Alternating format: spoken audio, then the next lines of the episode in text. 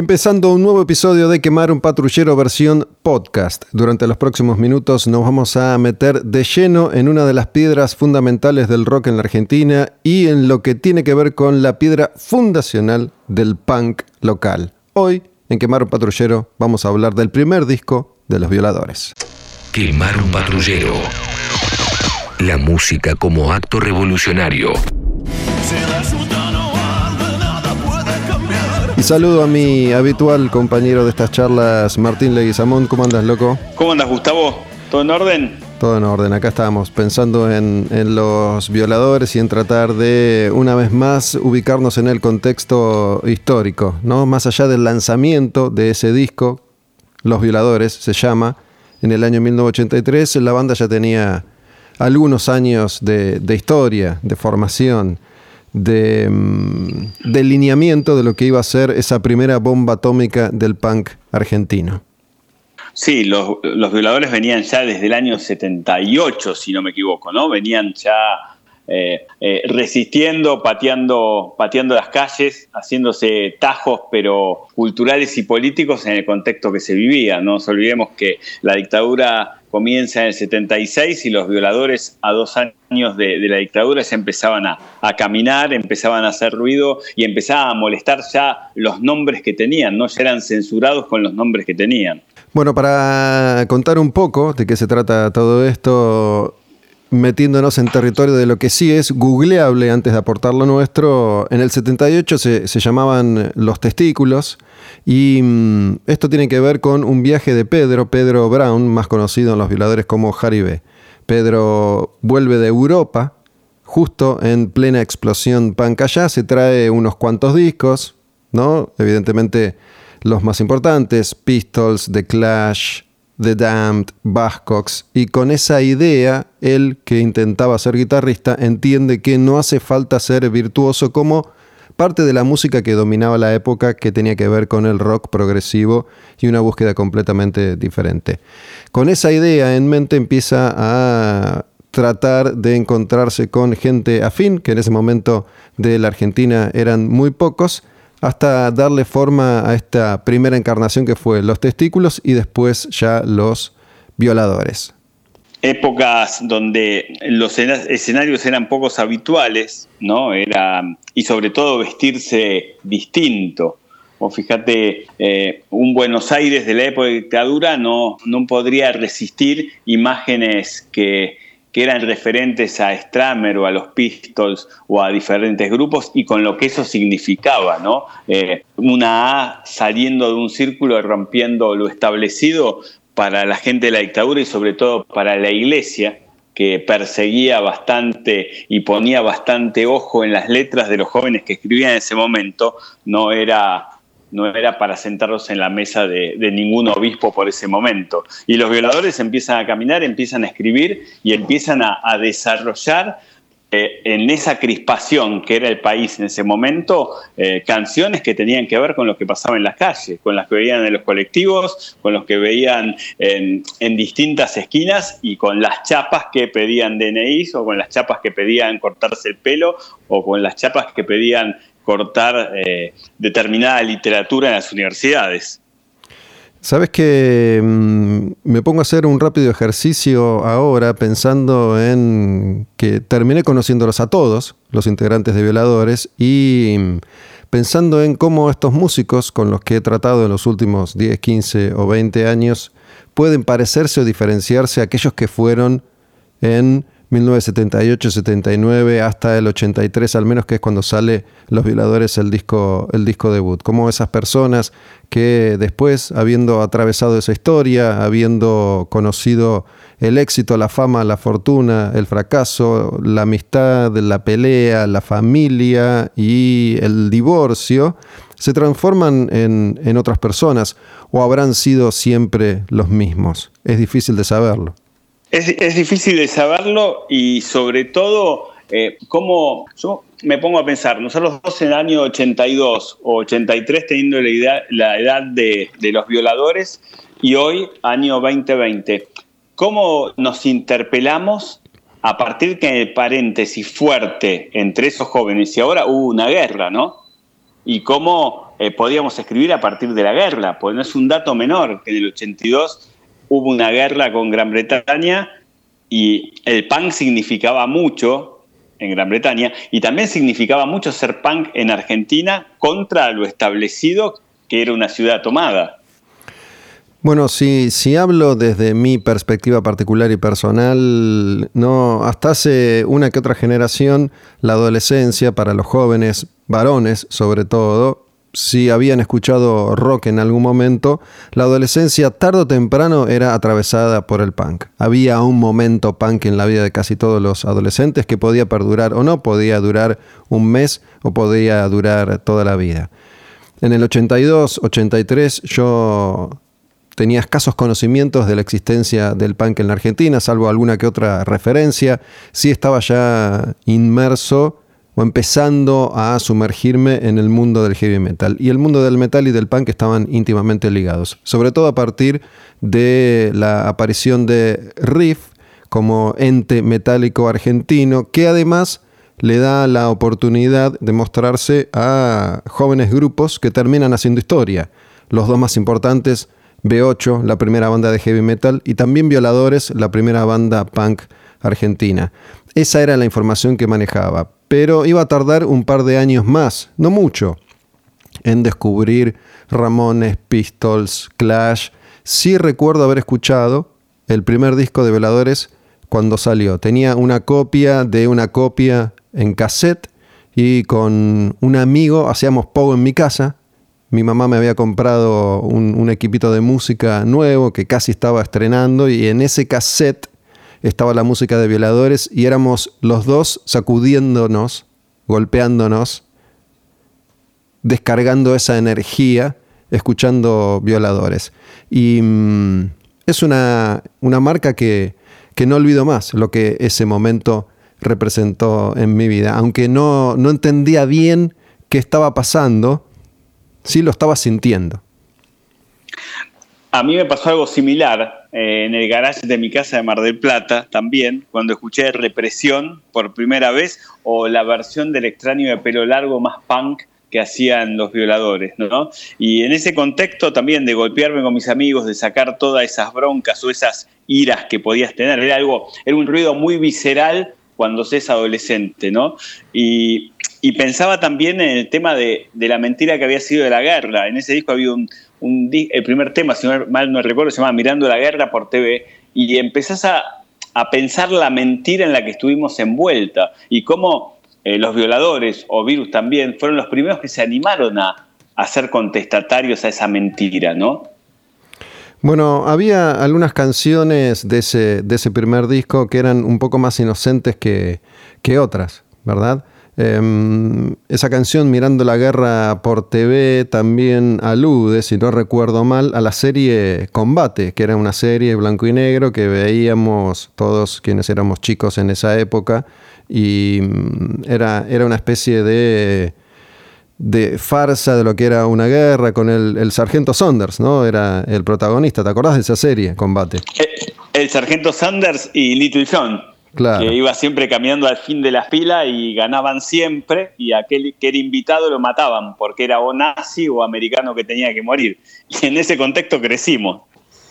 Bueno, así empieza el disco, mirando la guerra por TV, en un contexto nuestro que tenía que ver con Malvinas, que recién había pasado. Eh, lo cierto es que, eh, si bien el disco se había grabado, tarda un rato en salir. Sale por el sello Umbral, que es el mismo sello que edita Luchando por el Metal de B8. El disco es producido por Michel Peyronel, entonces baterista de Riff. Había ahí una comunión en ese caldo que se estaba gestando en la música explosiva, pesada y joven de la Argentina. Después viene Cambio Violento, por ejemplo, y es una especie de hacerse cargo, ¿no? Venimos nosotros acá, los violadores, a cambiar violentamente esta realidad que nos oprime.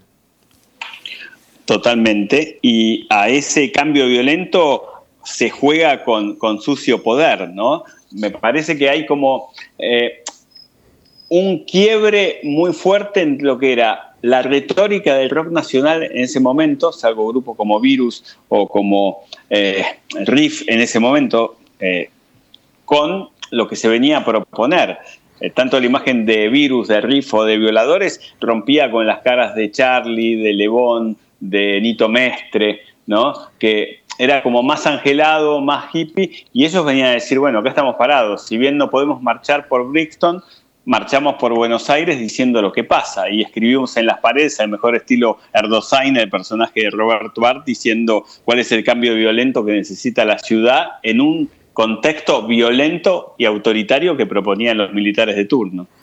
Bueno, sabes que me acuerdo, tengo, tengo una imagen que nunca se me borró, ¿no? En ese, en ese momento, principios de los 80 y el descubrimiento de lo que era el rock argentino entonces, con, la aparición de Sumo y, y, de Virus y de los Twist y de Soda Stereo ¿no? Escuchar, escuchar violadores y patear nosotros a nuestra manera las calles, incluso pateando literalmente tachos de basura y bolsas de basura, que es una acción que ha sido emblema de cierta adolescencia de clase media que creía que estaba siendo rebelde pateando bolsas de basura y llevando fibrones en el bolsillo para pintar la A de anarquía o incluso la, la esvástica, ¿no? Yo me acuerdo que eran como símbolos de rebeldía total y la ropa que usaba en ese momento, ¿no? Se habían puesto de moda las, las, camperas camufladas e íbamos todos sintiéndonos un poco soldados de una rebelión absolutamente inocente, ¿no? sin tener real conciencia como jóvenes chicos eh, bastante acomodados con un plato de comida todos los días sobre la mesa y agua caliente, que no estaba, repito, no estaba al tanto de, lo que sucedía realmente en el fondo y en el trasfondo de la Argentina. Pero insisto con esto de lo sentíamos, ¿no? Yo lo sentía. Para mí la música siempre fue en gran medida eso. Eh, sentir algo que tal vez no llego a comprender en el momento qué es, me lleva un tiempo, pero está ahí, a mí me pasa lo mismo. La música me interpeló ya desde chico y, eso, y esas postales que vos traes me, me llevan a caminar por el Buenos Aires del 83, ya con una democracia casi llegando, ¿no? Eh, donde nos vestíamos con campera de, combate, campera de combate, algunos pantalones chupines, los, tiradores al mejor estilo eh, Londres, pelos, tipo, lo hemos hablado con vos, de la serie 6-5, la serie británica de Body and Doyle, con esas eh, patillas más bien punk, y, y, Luca lo resume muy bien, Luca ese un pseudo punquito con el acento finito quiere hacerse el chico malo. Era un poco eso también, ¿no? Jugar a, ese punk, pero de clase media con el plato de comida, y pero que pero la música nos interpelaba. La música nos, en cierto modo, nos abrazaba y nos decía, sí está pasando esto y el cuerpo responde a eso, el cuerpo habla más de una vez. Bueno, ese pseudo panquito no es otro que Jaribé, fundador de Violadores. Hemos hablado acá mismo en el primer programa, en el primer Quemaron Patrullero, Jaribé, Pedro Brown estuvo acá como invitado junto a Sergio Rodman de los Cadillacs, otro gran eh, punk fundacional de, de, la Argentina, y contó un poco esa historia que tiene que ver en realidad con una disputa por una chica. ¿no? Luca Prodan y Jaribé. Había ahí una, una pelea, una distancia por, por el amor de, una chica y por eso lo, menciona en, esa canción. Y hablando de esto que yo mencionaba hace un rato, ¿no? Cómo, cómo los veo a ellos ahora, que curiosamente en los últimos años los he, los he visto y los he tratado a, todos, salvo a Gramática, em, que, que, sí lo vi en el último regreso de, de Violadores, ¿no? Donde donde estaban los, los cuatro importantes, eh, Piltrafa cantante, Stuka guitarrista, el polaco Selasek bajista y Gramática baterista, siendo, creo yo, siendo los mismos, ¿no? Me, me responde esa pregunta que me hice hace un rato, siendo los mismos que eran antes, em, haciéndose bullying unos a otros, eh, sintiéndose incómodos en el mismo lugar, sabiendo que en definitiva estaban haciendo esos conciertos que no resultaron del todo bien por, por dinero, que, esa química que se rompió ya en los 80 nunca más, nunca más volvió a, funcionar, pero tocando esas canciones que no han perdido sentido y es lo mismo que escuchar, insisto, el primer disco de B8 o el primer disco de Hermética. 40, 30 años después el significado de muchas de esas canciones es exactamente el mismo porque la, Argentina de fondo no ha cambiado demasiado, ¿no? Los dolores y las injusticias siguen siendo los mismos y, la represión, eh, de alguna manera, también. Es un país que es netamente cíclico, que no cambia a, a nivel estructuras económicas, políticas y sociales, cambian las nuevas tecnologías, pero como vos decías recién, podemos escuchar esas canciones hoy y, siguen siendo vigentes. Eh, hay un cambio violento, hay un sucio poder, hay extraños de pelo largo, hay represión. Argentina es un país eh, crítico y a la vez irreversible. Y siempre damos vueltas sobre, sobre la misma ola. Es como nadar en dulce de leche y aparece lo mismo. Y por eso podemos escuchar estas canciones y es como un túnel del tiempo y traerlas hoy. Nos vamos a vestir distintos, vamos a tener celulares o, nuevas redes, pero el mensaje sigue siendo el mismo. Vamos a llegar, vamos a ir con el fibrón y vamos a seguir pidiendo lo mismo, ¿no? Y The Clash nos sigue interpelando aún hoy. Bueno, no siempre sucede, pero en este caso ya los títulos de las canciones te dan una idea de qué, están diciendo. ¿no? Algunas que, no mencionamos, ¿para qué estoy aquí? Seguramente eso mismo se, preguntaban ellos, tratando de, dar ese mensaje que daban entonces con, con una dictadura ya en retirada que les permitía existir. Yo creo que Violadores, ese primer disco tal y como fue conocido en 1983, difícilmente podría haber salido en 1976, 77, 78 o 79. ¿no? Canciones como Moral y Buenas Costumbres, eh, haciendo referencia a mm, parte de lo que la dictadura intentaba proponer y mm, someter como idea a la gente y al pueblo. Viejos patéticos, esta, esta idea eterna del rock como símbolo de la juventud, curiosamente hoy que ha envejecido tanto y que se opone a todo lo que existe porque viene a ser lo nuevo, ese cambio violento, ese, esa renovación em, que en definitiva 20, 30 años después ya que estamos hablando de, la evolución de los integrantes de violadores, los, los pone en ese, en ese mismo lugar. Y mm, la canción emblema, que es Represión y que es el primer gran clásico de, la banda, y que en un momento dice fútbol asado y vino, los gustos del pueblo argentino, y mm, tal vez sea una de las frases más, más obvias, pero que mejor nos define como país, como nación, como sociedad fútbol, asado y vino, los gustos del pueblo argentino. Eh, vos fijate esas tres palabras, ¿no? Eh, tres palabras que se fundamentan con la formación del Estado Nacional a partir de 1880. ¿sí? Fútbol, asado y vino. ¿no? Eh, comienza a formarse un modelo agroexportador en 1880 donde el asado es parte de esas carnes que que el Estado va, a desarrollar como identidad, el fútbol es traído de afuera, con los primeros colegios ingleses que traen este mismo eh, Estado conservador y que se forma a partir del principio del siglo, y el vino también fue una, una conquista argenta de las primeras vid que trajeron los españoles. O sea, en esta tríada que nombran los violadores y se conforma la identidad, empieza a desarrollarse el modelo nacional que siempre se va a poner como bandera, ¿no? Y los violadores van a cuestionarlo también en esa canción donde muestra justamente, eh, mientras existan estos tres valores, Argentina va a seguir sobreviviendo. Y vos fíjate, el Mundial 82 y el Mundial 78 marcan también un quiebre en lo que es la dictadura con respecto al fútbol. Quisieron salvar el honor de la dictadura en el 82 y no funcionó. En el 78 sí, pero después vino el fracaso, tragedia y farsa. Y que mostraban el fútbol, el vino, el asado como los productos de, exportación en un estado no consolidado.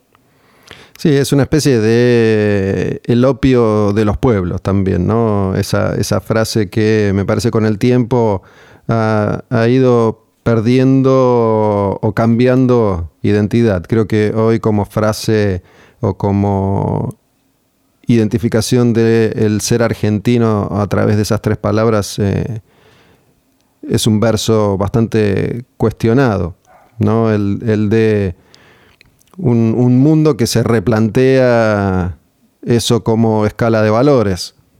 El asado parte de la cultura nacional, en este caso impuesta ya desde la educación, hoy es muy cuestionado a raíz de todo lo que está pasando con el planeta, la ecología, las enfermedades y la manera en la que ese asado trae todo tipo de consecuencias para nosotros como seres humanos. Claro, pero vos fijate cuánto tuvo que pasar para que nos demos cuenta lo que vos estás planteando tuvimos que pasar que de ese asado que podía ser de los gauchos, mueran los gauchos por un sucio poder, después que ese asado sean las vaquitas de Anchorena, como cantaba Atahualpa, hasta darnos cuenta cómo podemos crecer sin tener que ir a un asado y darnos cuenta que hay otra Argentina, que podemos interpelarla de otra manera sin esos viejos patéticos que nos quisieron hacer entender que eso era la panacea, ¿no? Mira, hay algo que, para mí define lo efímero de ese momento y de ese disco en particular de los violadores como hecho único, porque solo ese disco alcanza a grabar Jaribé, Pedro Brown, antes de irse de la banda. ¿no? En ese disco Stuka era, era el bajista y Harry era el guitarrista. Stuka tocaba mucho mejor la guitarra que, que Jaribé pero um, hoy, Pedro Brown, hoy es eh, guía, es montanista y desde hace ya décadas se dedica a eso que mm, parece oponerse a aquel espíritu cuando en realidad es el mismo, ¿no? Lo he, lo he conocido bastante en este último par de años y he conocido bastante su pensamiento y Pedro de alguna manera busca y espera lo mismo, solo que en lugar de armarse con una guitarra y la furia punk, lo hace desde la conexión que puede llegar a sentir con el universo subiendo hasta la cima de una montaña. Claro, es como, como surfear, es que buscar justamente la otra, el otro paralelismo a lo que estuvimos eh, viendo los que estuvimos caminando, ¿no? Es dejar un poco ese, esa, esas calles escritas con los, con los marcadores o los fibrones que decíamos para encontrar otra, otro portal. Sabes que mientras hablabas me acordaba, sobre todo cuando hablabas de los viejos patéticos y este cambio de, de Hay una película que la vine pensando hoy cuando, eh, o mejor dicho, estos días cuando hablamos sobre el tema, de Hans Weingarten que se llama Los Educadores que es una película alemana del 2004, y, que interpela y plantea bastante ese momento, ese primer disco, ¿no? Y sobre todo juega con lo que va a pasar después con aquellos que fueron o los rebeldes o los pseudos punquitos o aquellos que estaban en una posición diferente a lo que pasaba. Eh, y vale la pena, bueno, trabaja Daniel Brühl, que es un actor alemán, que es trabaja después, trabajó con Tarantino haciendo del personaje nazi de la, de Bastardo sin Gloria. Y la idea justamente de la película de los educadores es eso, ¿no? Interpelarse a partir de estos dos umbrales. O nos vamos a trepar la montaña o somos los jóvenes o fuimos los jóvenes revolucionarios del mayo francés o de este primer disco de los violadores.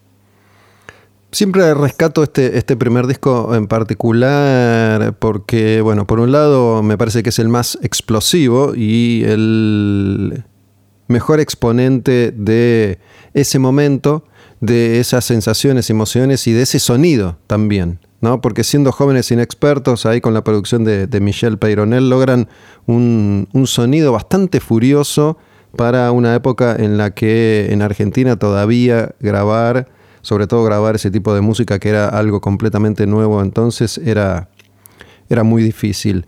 Y es el único disco de violadores que tiene esa, esa representación, ¿no? ya desde, desde el arte de tapa con eh, el nombre de la banda escrito eh, en letras de, una tipografía discontinua, ¿no? como, como si hubieran sido letras recortadas de diarios y revistas, y, un fondo verde, plateado, gris. Es una tapa simple pero, pero efectiva. Y ese, ese sonido que es el sonido de Violadores en 1983. La banda iba a cambiar después, ya acercándose más al pop y a, la New Wave que les iba a dar sus, sus mayores éxitos.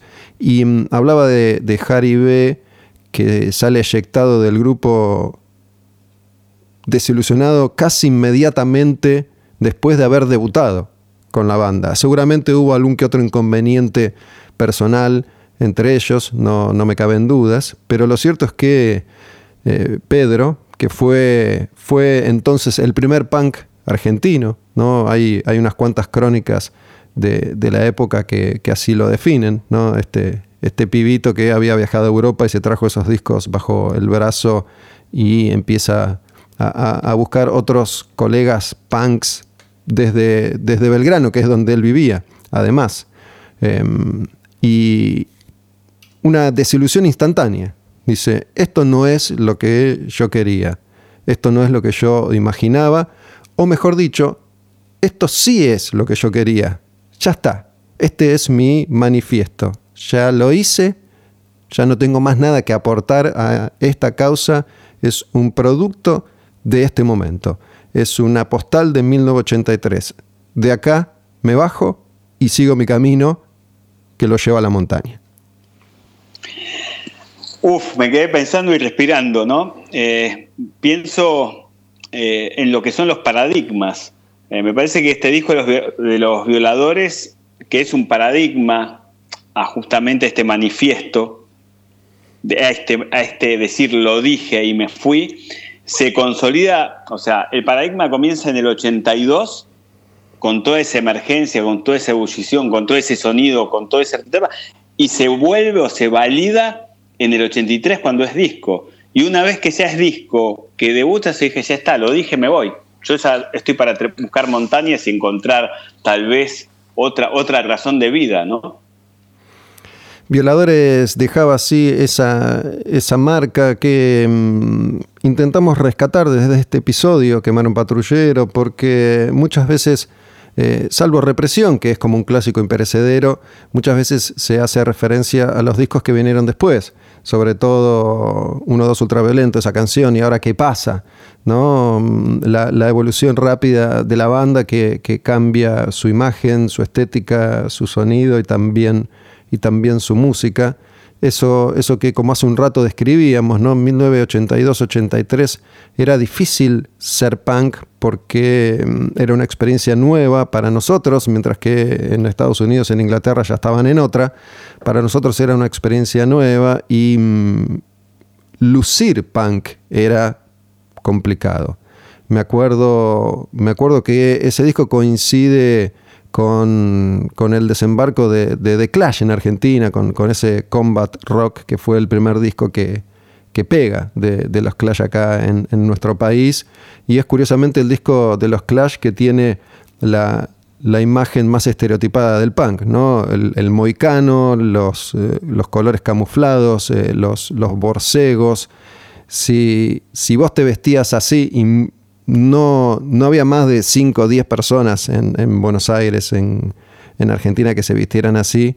Eh, terminabas preso absolutamente todas las noches. No solo no conseguías esa ropa, sino que ya esa ropa te marcaba. Te marcaba no solo para la policía y las autoridades, sino también para cualquiera que te viera pasar por la calle. Sí, ética y estética de un momento eh, y ni hablar tener, como decías vos recién, la, cresta mohicana, ¿no? Eh, primero, dónde te lo cortaban, segundo, podías tener la maquinita para hacértelo y después salir a la calle. Eran distintos momentos de una misma situación. Y, Buenos Aires no estaba preparada para eso. De hecho, eh, la gente observaba raro a aquellos pequeños o aquellos jóvenes pan que comenzaban a aparecer o por Santa Fe o por la calle Florida o por Belgrano, ¿no? Volviendo a, esa imagen que te comenté hace un rato, Martín, mientras ya vamos cerrando un nuevo episodio de Quemar un Patrullero, esta vez dedicado a ese disco debut de Los Violadores, un disco que se llama como la banda, Los Violadores, y que es de alguna manera la piedra fundacional del punk argentino, más allá de que ya en ese entonces había otros exponentes que estaban armando y recorriendo su propio camino, lo cierto es que llegaron primero y pegaron primero, los violadores estuvieron ahí. Me acuerdo de ir caminando y mm, ver por Avenida Cabildo, en los carteles de vía pública, afiches pegados enormes promocionando la salida de ese disco de los violadores y yo tratando de arrancarlo para llevármelo a mi casa. Un póster, eh, un afiche enorme y, y, saqué lo que pude, ¿no? Me acuerdo que llegué a mi casa y lo que pude fue rescatar y recortar el logo del grupo. No sé para qué, porque seguramente a los dos días ya había terminado en, en la basura, pero de alguna manera ese, ese hecho eh, representaba un poco lo que esa música también funcionaba, la manera en la que esa música también funcionaba en, nuestras cabezas. ¿no? Yo recuerdo que como, como adolescente que era, empezaba a salir y, nosotros, mi grupo de amigos, habíamos descubierto esto de el pogo y escuchábamos la música que, entonces se escuchaba, que, que, tenía que ver más que nada con eh, lo que ya era considerado New Wave, ¿no? B52, Divo, The Cars, eh, The Police, esas, esas canciones que nos hacían armar un pequeño círculo y mm, jugar al pogo, porque eso estábamos haciendo, con otro gran descubrimiento de ese momento para, para nosotros. ¿Sí? Porque llevábamos fibrones y pintábamos en las mesas de los Pampernick, ¿no? este, este lugar, esta cadena de hamburgueserías argentina que existía entonces, eh, antes, mucho antes del desembarco de McDonald's y los demás. Fibrones para pintar no solo la A de anarquía y la, la esvástica, no porque entendiéramos nada de nazismo, sino porque habíamos visto que Sid Vicious a veces usaba una esvástica, sino también el faquio. El faquio, ese dedo mayor extendido, fue un descubrimiento para nosotros revelador. Saludándonos con el faquio, bailando ¿no? en ese pogo al que jugábamos, haciendo faquio, nos hacía sentir en la cima del mundo, capaces de arrasar con todo. Era una postal de la época donde cruzabas los brazos, levantabas las dos manos y hacías you y bailabas y te sentías el más Sid del barrio y volvías feliz cantando canciones de los violadores, de Clash eh, y tratando de poder eh, buscar una imagen también de cómo iba a ser al otro día, ¿no? Cuando te levantaras y, veías tu campera camuflajeada, también escrita, pues ahí también escribías, y sacabas toda esa expresión eh, adolescente y a la vez que te permitía decir más cosas y seguir investigando más en la música, porque ya después decías saber qué es lo que dicen y por qué Clash nos llevaba también a una literatura que no conocíamos. Quiero cerrar diciendo dos cosas, una que nunca conté y otra que dije varias veces. El otro día recibí un mensaje ahí, Olmedo Bus, mi cuenta. Saben que pueden comunicarse con nosotros a través de nuestras redes sociales. Eh, Olmedo Gus, Quemar un Patrullero, Radio en Casa, Astilla Domínguez, L. Martín Leguizamón recibí un mensaje de alguien que escucha Quemar un Patrullero y nos agradecía y nos felicitaba, pero proponía que estos episodios, como el que acabamos de grabar nosotros dos ahora, Martín, vos y yo, tuvieran música. Y yo le respondí que de alguna forma el estilo, un poco del formato, podcast, respondía a lo siguiente. No hay música porque nosotros estamos acá haciendo este, este laburo, este trabajo, esta lectura, esta, esta reflexión, esta recorrida por la música de todos los tiempos y tratando de encender una llama. Esto de quemar un patrullero, la música como acto revolucionario, una vez más explico que es un símbolo. Y en este caso el símbolo podría ser interpretado de la siguiente manera. Si están escuchando este episodio dedicado a ese primer disco de Violadores y no lo conocen, no lo han escuchado, el éxito para nosotros, creo, Martín, me parece que vas a coincidir, sería justamente que acá este es nuestro aporte, acá esto es lo que hacemos nosotros. Acá nosotros le damos mecha. Ahora, si vos querés encender el fuego, anda y hace tu laburo. Comprometete, unite a nosotros, forma parte de esto que es quemar un patrullero como una comunidad, busca ese disco, busca esas canciones y escuchalas. Y si te gustan, estudialas. Y sentí lo que hoy, para vos, significa escuchar esas canciones por primera vez y fíjate si te ves reflejado o reflejada en lo que significaron para nosotros hace 40 años atrás. Esa es una de las formas de comprometerse con nosotros y con ustedes y con la música y con la música como acto revolucionario. Y otra forma es suscribirse a Quemano Patrullero, colaborando con, con la causa y formando parte del club. Y es bastante simple, van a radioencasa.com, cliquean ahí en la columna que dice sumate, completan los datos y de alguna manera están ayudando a hacer posible que este tipo de, te diría más, charlas motivacionales funcionen y existan. Porque creo que en definitiva, cuando uno habla de música y cuenta la música, el objetivo es ese, compartir con quienes ya han conocido esa obra o, al proponerla, decirles, descúbranla. Descúbranla, abran portales, abran el disco, caminen por esas tintas y charlen con nosotros. No hay mejor escenario que que planteaste, Gus. Comparto totalmente. Es, es muy pedagógico, es decir, escúchalo no lo conocías. Lee las letras, cruza tiempos y pensate vos a partir de esas canciones. Cerramos así un nuevo episodio, Quemar un Patrullero, el podcast dedicado a Los Violadores, ese disco debut de aquella banda que hizo historia en nuestro país, 1983, y se llamaban Violadores.